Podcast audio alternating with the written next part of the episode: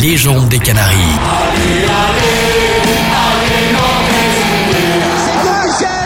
le football club de Nantes est champion de France. On est heureux, on est heureux tout simplement.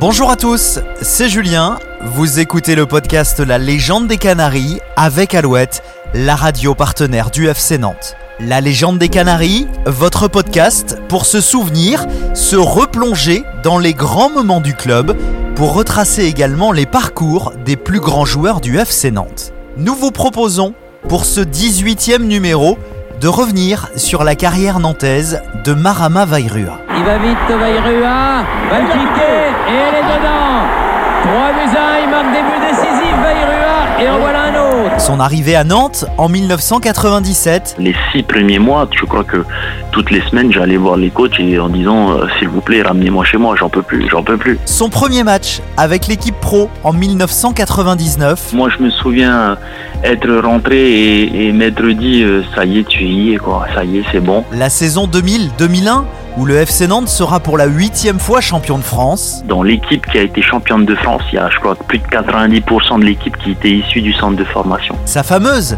célébration. Bon, je l'ai raconté, je sais pas combien de fois Ah. cette histoire. mais- et- Retour sur les sept années passées au sein de la Maison Jaune pour Marama Vairua. Ziani sert Vairua, 3 buts en 2 matchs. Nous sommes avec Marama. Bonjour Marama. Bonjour. Comment était le petit Marama attiré par le foot depuis, euh, depuis tout petit? C'est ça Il y avait papa, hein Papa footeur hein? Ah oui, ouais, je, je suis né dans, dans une famille de, de grands footballeurs tahitiens au, au niveau régional, au niveau local. Donc euh, forcément, je suis né dans le foot. J'ai grandi, j'ai mangé, j'ai respiré football depuis que je suis, bah, je suis né. Quoi. Ouais. Il y avait euh, une envie dès le début de, de devenir joueur pro. Comment était le petit Marama? Ou alors il jouait sans comme ça, il adorait le foot, c'était sa passion. Voilà. C'est bah, le foot, comme je disais, je suis né dedans, donc c'est ve- de- c'est devenu ma vie. Et puis à l'époque, il y avait qu'une seule chaîne qui retransmettait le foot euh, français, euh, c'était Téléfoot. Et donc euh, il y avait mon cousin Pascal qui jouait à, à la JA. Et donc forcément, euh, quand on me dit c'est c'est ton cousin, ah bon, d'accord. Et puis bah tu grandis avec lui en fait. Et puis un jour, je me dis ben je veux faire comme lui. En Ouais. fait, euh, ça me plaît. Il n'y avait pas d'argent, hein, c'était pas une question d'argent.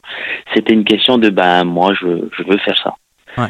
Et donc à partir de là, ben voilà, en fait, euh, j'ai été conditionné pour devenir professionnel depuis tout petit en fait. Et fan d'Olive et Tom.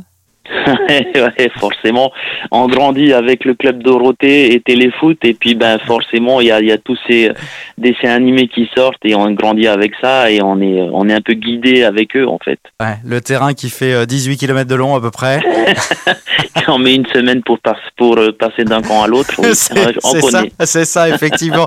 oui, c'est vrai que les épisodes, ah oui, c'est vrai que maintenant que tu le dis, effectivement, ça commençait le lundi le match et il se finissait le, le vendredi, euh, voilà, le vendredi d'après. Ben, moi, je, je, je me souviens quand j'étais petit avec euh, mes, mes cousins, on habitait un quartier euh, familial, donc on était tous ensemble, on était tous devant la télé, et à la fin d'un épisode, comme on n'avait jamais le but, il fallait attendre la semaine suivante, et donc ben, on se ruait à la plage et on jouait, on, se, on refaisait le film en fait, on refaisait le dessin animé, Ouais. donc c'était génial. Donc tu jouais euh, à la plage et puis tu as joué en Eh oui. club aussi à Tahiti. Comment t'étais première licence Tu te souviens un petit peu de tout ça? Ah oui, oui, oui. Et euh, c'est, euh, bah, en fait, j'étais champion de toutes les catégories. On parlait de moi depuis que je suis tout petit, en fait. Et euh, j'ai eu la chance d'avoir, euh, comme je, je disais, un, un coach qui était mon père, Mhm. mais pas un coach euh, où euh, il vivait à travers moi. Non, c'est au contraire, il tran- transmettait en fait son son sa vie, sa, sa, sa passion qui est le football. Et donc en fait, j'ai je, je je recevais tout cet amour du foot et j'avais envie de en gros de devenir le meilleur et c'est ce que c'est ce que j'étais que depuis que je suis petit en fait. Hmm. Il n'y avait pas quand même une certaine, une certaine pression? Parce que quand on, on, on te dit toujours autour de toi, bah voilà, euh, bah toi t'es bon au foot, toi t'es bon au foot, euh, tu as joué à, à 15 ans en équipe première, hein, euh, Ouais. c'est ça, hein, avec euh, l'AS euh, Pirae. Ouais, exactement. Voilà, Bien, c'est ça. c'est ça. Euh, donc, euh, est-ce que tout d'un coup on se dit, euh, je sais pas, on a une pression ou pas? Ben, quand on est gamin, on n'a que le bonheur en fait, le bonheur de, de, voir tout le monde être être en mode waouh, qu'est-ce qu'il est fort, oh là là, il est trop fort. Donc moi, euh, évidemment, j'ai adoré ça, j'ai été euh, euh, été fier, hein. donc donc forcément, au contraire, c'était une bonne pression et j'avais envie de montrer à tout le monde que j'étais le meilleur tout le temps, tout le temps, tout le temps. Au fil des années, Marama va être repéré dans le milieu du football. Il nous explique les premières étapes de sa carrière. Bah, en fait, je fais ma première saison avec euh, l'équipe senior donc de, de et euh, au mois de novembre 95, si je me souviens bien, euh, on vient jouer la Coupe de France ici. alors c'était contre Saint-Priest. Saint-Esprit, c'est ça, en banlieue parisienne. Voilà, exact. et puis je marque au bout de 10 secondes. Et euh, donc forcément un gamin euh, de 15, 15 ans, 16 ans, je vois 15 ans, euh, bah, qui marque, c'est c'est c'est pas commun. Et donc du coup ça a commencé à faire parler. Et puis les clubs se sont renseignés chez moi et puis ils ont vu qu'en fait j'étais meilleur buteur du championnat senior. Et ils ont commencé à appeler mon père. Euh, et puis, ben voilà, faut se remettre dans le contexte. Hein. Il n'y a pas Internet. Le téléphone, c'est compliqué. Donc, euh, c'était pas évident de me choper euh, sur une île là-bas à 20 000 kilomètres. Mais, mais au final, j'ai fait un essai derrière à, à la GIA. Mais j'avais jamais vu l'hiver. Et l'hiver à, à Auxerre, j'ai dit non, stop. c'est ce qui t'a fait refuser Comment Parce que c'est vraiment le, le, le problème climat, entre guillemets?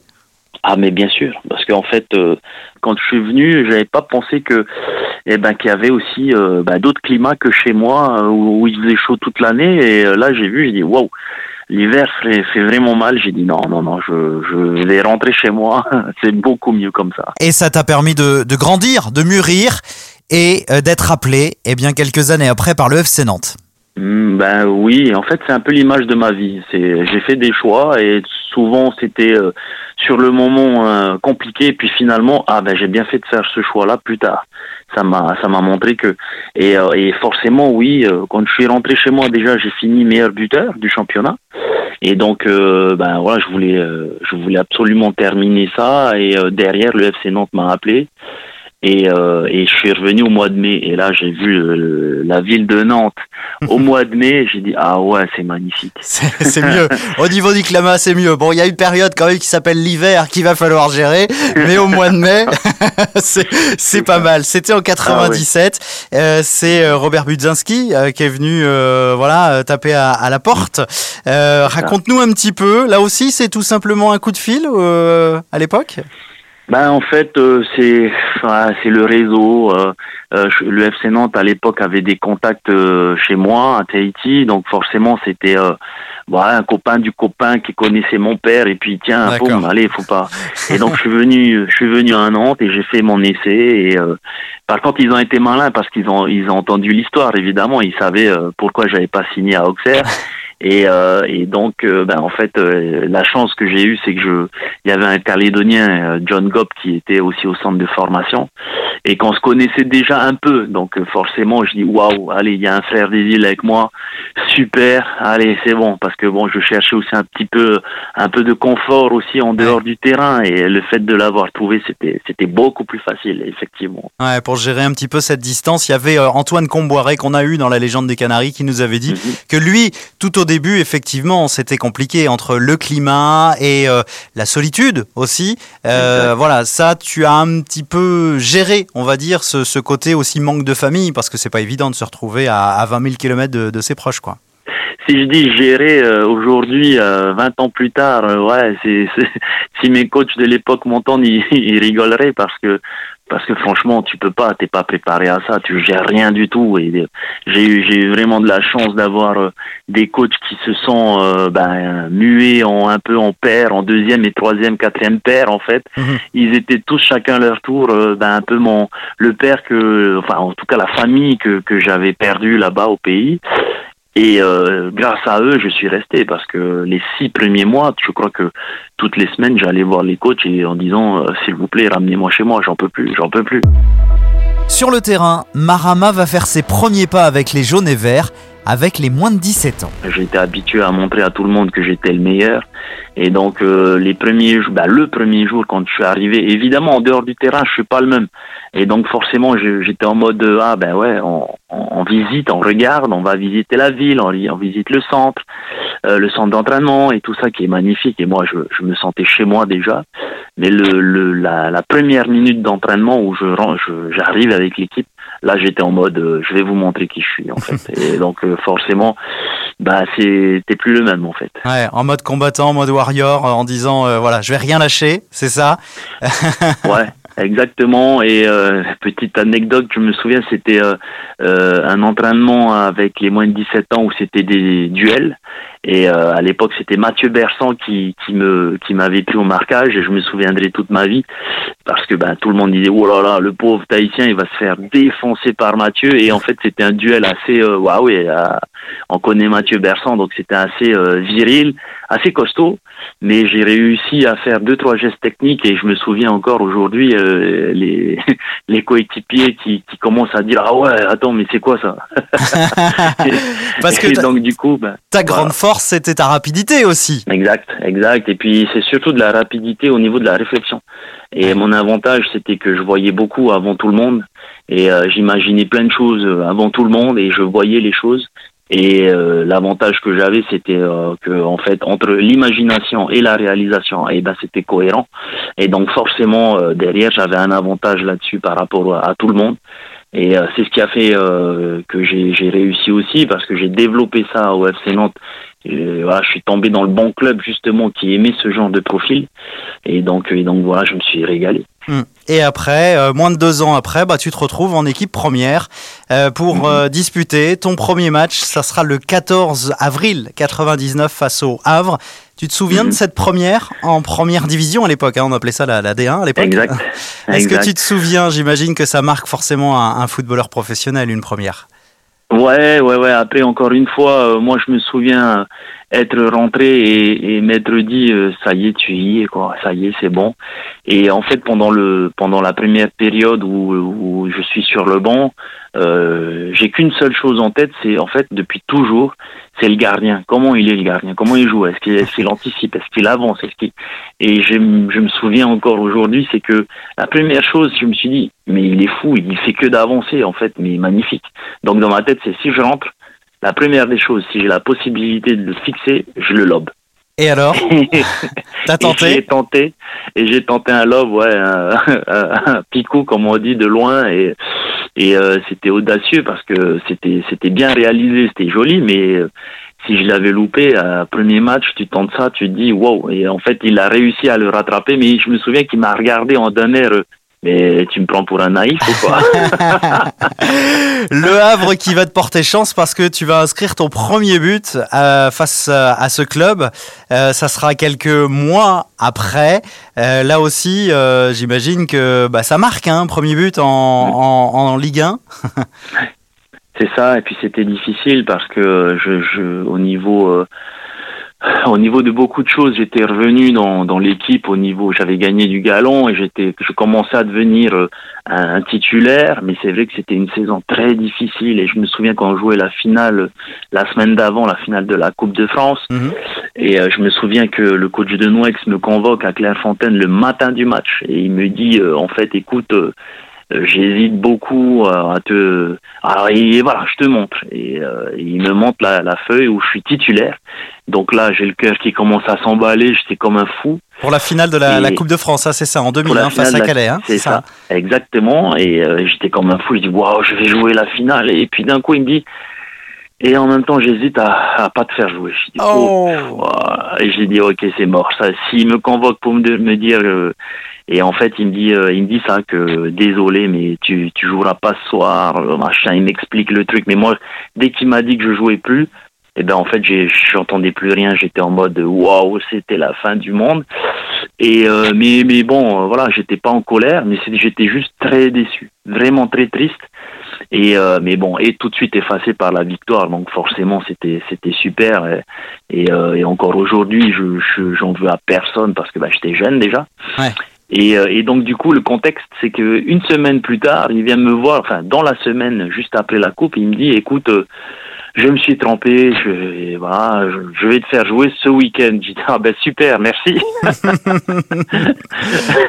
et, euh, mais moi, j'étais en mode, euh, ah ouais, ben, je vais te montrer que tu as eu tort. Et ben, effectivement, je vais te montrer, je vais te montrer. Bon, j'étais, j'étais en mode euh, que du positif en fait. Après, ben, évidemment, il y a la réussite derrière aussi. Et ce premier but face au Havre sera doublement important puisqu'il permettra au FC Nantes de se maintenir dans l'élite du football français. L'année suivante, la saison 2000-2001 est une saison qui restera gravée à jamais dans l'histoire du FC Nantes avec le huitième titre de champion de France.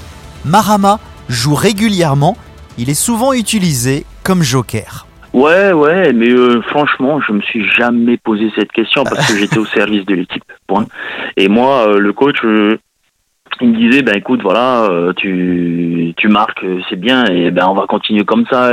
Les joueurs également. Je dis mais moi je m'en fous tant que je marque quand tant que je joue parce que ma place est sur un terrain euh, si vous me dites que je joue 15 euh, minutes ben je ferai tout pour marquer au bout de 15 minutes parce que ben j'étais aussi vraiment au service de l'équipe et il n'y avait pas cette cette en tout cas en moins cette réflexion de ah ben non faut que je joue titulaire machin non, non, parce qu'on était en mode l'année dernière, c'était très compliqué, donc on va pas mmh. commencer à s'enflammer.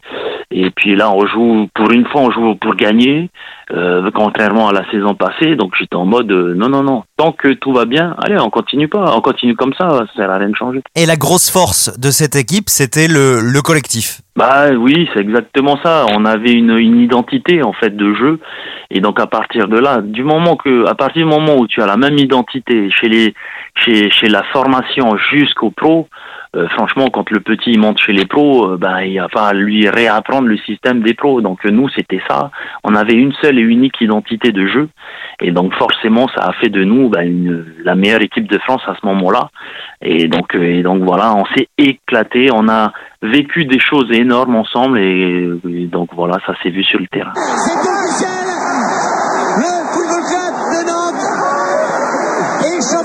Quand on devient champion de France, ça change vraiment la, la vie? À quoi on, on pense? Ben, bon, là, c'est avec du recul maintenant. c'est ça, c'est ça. Mais sur le moment, euh, je me remets encore euh, euh, la mémoire en place. Mais franchement, euh, non, non, c'était l'aboutissement d'une saison.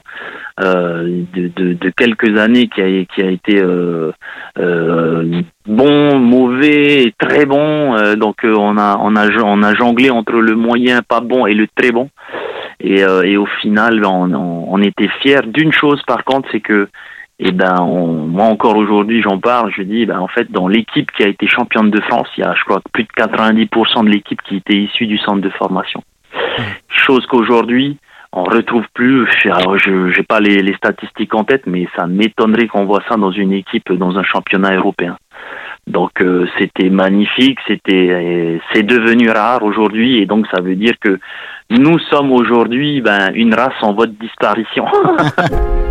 Ce huitième titre de champion de France sera validé le 12 mai 2001 face à Saint-Étienne.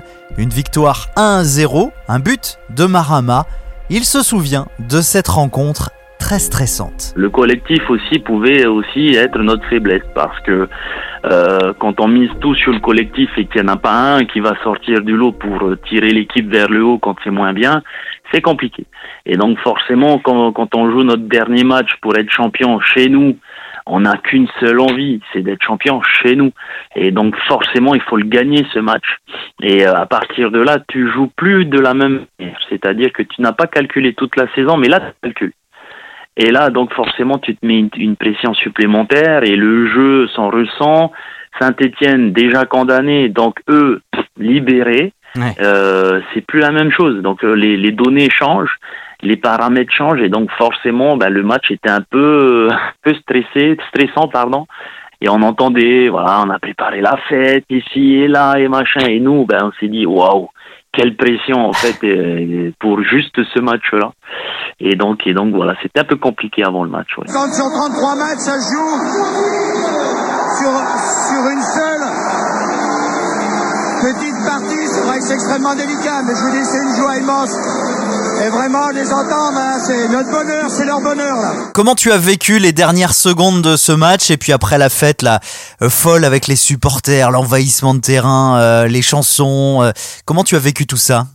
Ouais, ouais, ouais, mais encore une fois, euh, jeune, insouciant, et en plus j'étais blessé ce soir-là à la fin du match. J'étais en mode, j'avais trop mal, euh, donc euh, j'ai pas.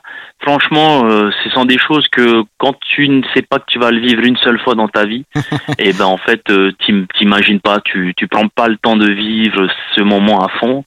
Tu vois les choses passer, t'es en gros, t'es un peu spectateur des de- des choses. Et puis euh, voilà, t'as des bons souvenirs qui te marquent, comme quand euh, Giorgio euh, chante du Johnny Hallyday devant tout le monde et qui, qui était en mode concert ce soir-là. Et donc voilà, on était, ouais, voilà, ces choses-là marquent. Mais franchement, euh, voilà, si c'était à refaire, je me je me serais assis.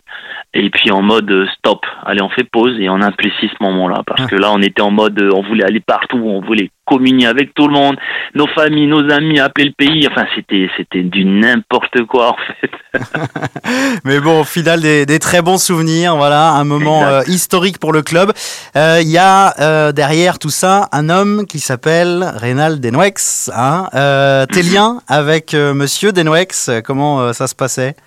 J'étais très jeune, donc euh, forcément, euh, j'avais pas la même vision du football, qui était moins, euh, euh, comment dire, euh, moins cal, j'étais moins calculateur, j'étais moins sur le, sur l'aspect euh, même du football. Moi, c'était que du ressenti, je ressentais les choses, donc forcément.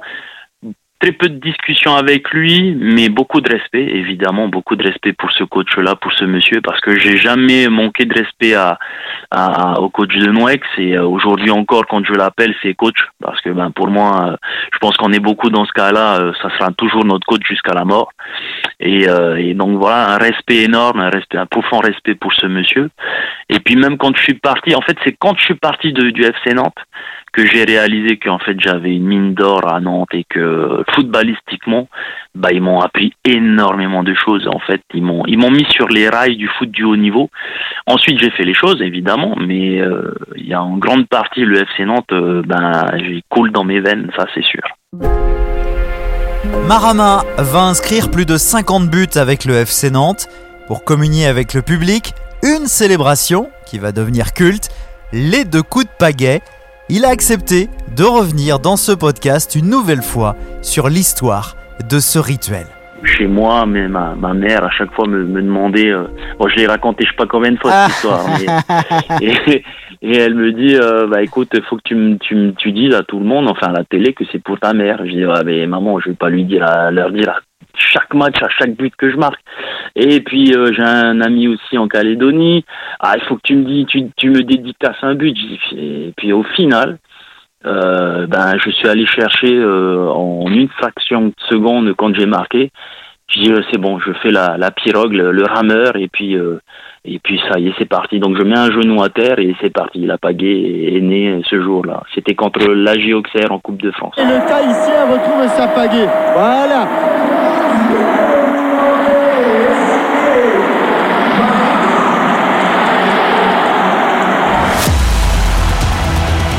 Marama va quitter le FC Nantes en 2004 pour l'OGC Nice.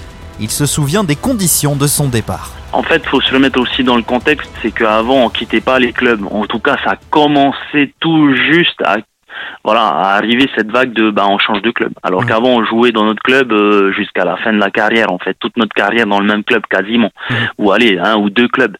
Et euh, et moi euh, arrive le moment où je prends la décision. C'est moi qui prends la décision de partir euh, parce que je me dis euh, d'une quand on dit oui les joueurs du FC et moi j'aime pas quand on enfin j'adore plutôt ça m'excite quand on dit tu arriveras pas et moi j'entends les joueurs nantais n'y arrivent jamais à, à réussir n'arrivent jamais à réussir en dehors du FC Nantes. Et donc là moi challenge et je me dis eh ben on va voir. Et donc euh, arrive le moment à Nantes où ben je joue moins, euh, il y a moins de, de magie. Et puis ben voilà je prends je me souviens à l'époque c'était euh, le coach Amis euh, qui était euh, l'entraîneur. Et moi je lui dis je, je viens voir Bud et je lui dis ben voilà je veux partir donc euh, ils essayent évidemment de me retenir mais je dis non non non non franchement je préfère partir comme ça il y a eu il y a eu deux trois faits aussi dans la saison qui ont fait que ben j'ai réfléchi je dis ben c'est maintenant C'est maintenant, il faut que je m'en aille. Et donc Nice s'est positionné et un autre tournant de ma vie. Marama va raccrocher les crampons en tant que joueur en 2013. Un moment assez difficile à gérer. Très difficile, très très difficile. En fait, faut, euh, faut ce qu'on oublie de dire, c'est que oui, aujourd'hui, être professionnel, c'est très convoité, mais on n'est pas formé à, à, la fin de ta carrière. À, bah, tu fais quoi en fait? Et euh, aujourd'hui, peut-être un peu plus et encore. Mais euh, voilà, on, est lâché euh, comme ça du jour au lendemain, et puis du coup, ben, il faut se, ré, faut se réadapter, il faut réapprendre à vivre, il faut, faut revenir dans la société, et puis là, c'est dur. C'est très dur. Mais après, voilà, encore une fois, c'est tac, challenge. Allez, c'est parti. Un mot pour qualifier, on le fait souvent ça en fin d'interview, un mot pour qualifier euh, les années nantaises Magique. Magique, eh ben, c'est souvent un mot ah qui revient. ben, comme par hasard. Merci Marama, en tout cas, d'avoir remonté le temps avec nous. C'était un pur plaisir. Voilà, et puis on sent toujours le passionné, même si tu as raccroché les crampons en 2013 en tant que joueur. Ben, on sent que la passion, elle est toujours là, hein, et elle sera toujours là. ah oui, jusqu'à la mort. Merci mille fois. Merci. Merci d'avoir écouté ce nouvel épisode de la légende des Canaries. Un numéro réalisé avec Alouette, la radio partenaire du FC Nantes. Vous pouvez nous retrouver sur toutes les plateformes de podcast.